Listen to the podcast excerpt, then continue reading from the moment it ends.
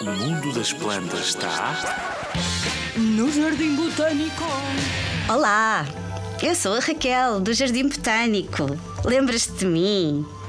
Olha, eu estava aqui a pensar nas plantas que nós usamos para cozinhar. Aquelas que têm um cheiro muito bom nas folhas e que depois aromatizam a comida. Consegues dar alguns exemplos? Pensa lá, assim, comida que tu gostas muito quando está no forno a fazer. Pois é, a pizza.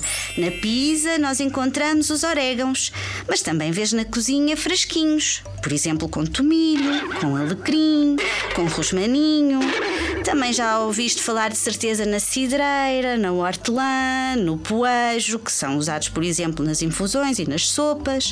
Estas plantas são plantas muito importantes e que têm propriedades medicinais e que eram por isso usadas como remédios naturais. Eram e ainda são. A infusão da cidreira, por exemplo, que quer dizer que estamos a mergulhar a planta em água a ferver, faz bem ao sistema digestivo, à nossa digestão. O alecrim faz bem às dores nos ossos. Enfim, são uma autêntica mala de primeiros socorros da natureza.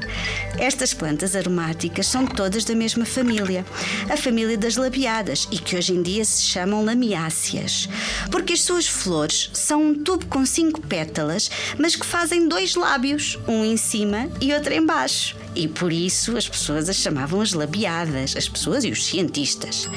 Todas estas existem na nossa floresta original, cheia de plantas diferentes. E as pessoas antigamente conheciam muito bem estas plantas aromáticas e cuidavam muito bem da floresta, pois era aí que iam buscar a comida, os medicamentos e até os perfumes, imagina. Temos que continuar a preservá-las e a preservar a nossa floresta. Podes ver muitas destas plantas no Jardim Botânico de Lisboa.